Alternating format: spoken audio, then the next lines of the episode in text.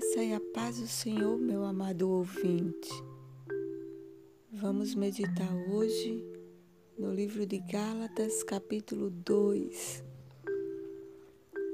Então, depois de 14 anos, voltei a Jerusalém. Desta vez com Barnabé e Tito também foi junto. Fui até lá devido a ordens expressas de Deus para falar com os irmãos a respeito da mensagem que eu estava pregando aos gentios. Falei particularmente aos líderes da igreja, para que todos eles entendessem claramente aquilo que eu tinha estado ensinando e concordassem, conforme eu esperava que estava certo. E eles concordaram mesmo, nem ao menos exigiram que Tito, meu companheiro, se circuncidasse embora ele fosse gentil.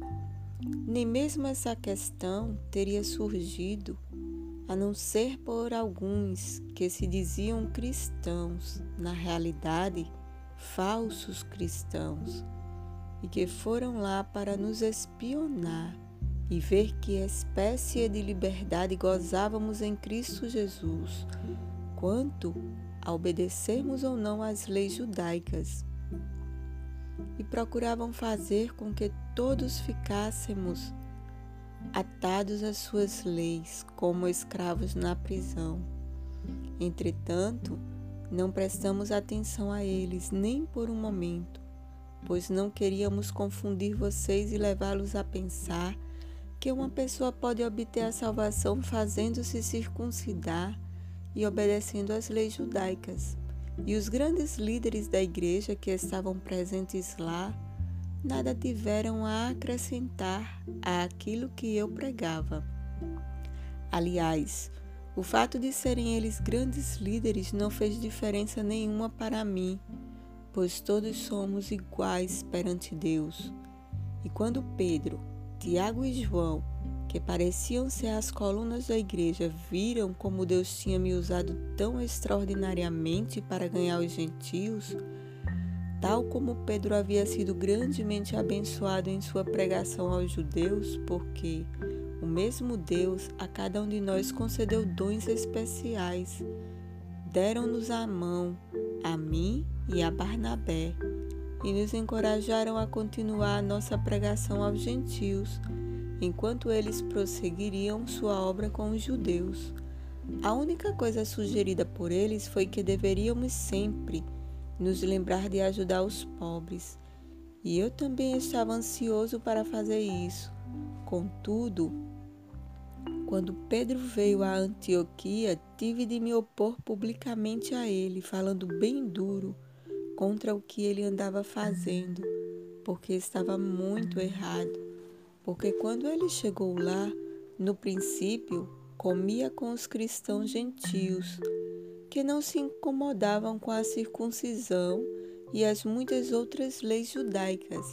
Mas depois, quando chegaram alguns judeus, amigos de Tiago, ele não queria mais comer com os gentios, porque estava com medo daquilo que diriam esses judeus legalistas, que insistiam em que a circuncisão era necessária para a salvação, e depois todos os outros cristãos judeus e até mesmo Barnabé começaram a andar com hipocrisia, seguindo o exemplo de Pedro, embora soubessem que isso era errado.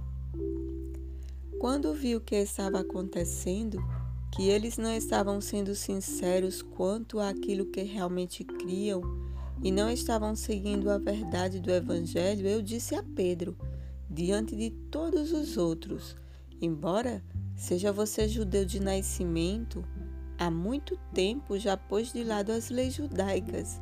Então, por que de uma hora para outra está procurando fazer esses gentios obedecê-las? Tanto eu como você somos judeus de nascimento e não simples pecadores gentios. Entretanto, nós, cristãos judeus, sabemos muito bem que não podemos tornar-nos justos diante de Deus pela obediência às nossas leis judaicas, mas somente pela fé em Jesus Cristo, para que Ele tire os nossos pecados.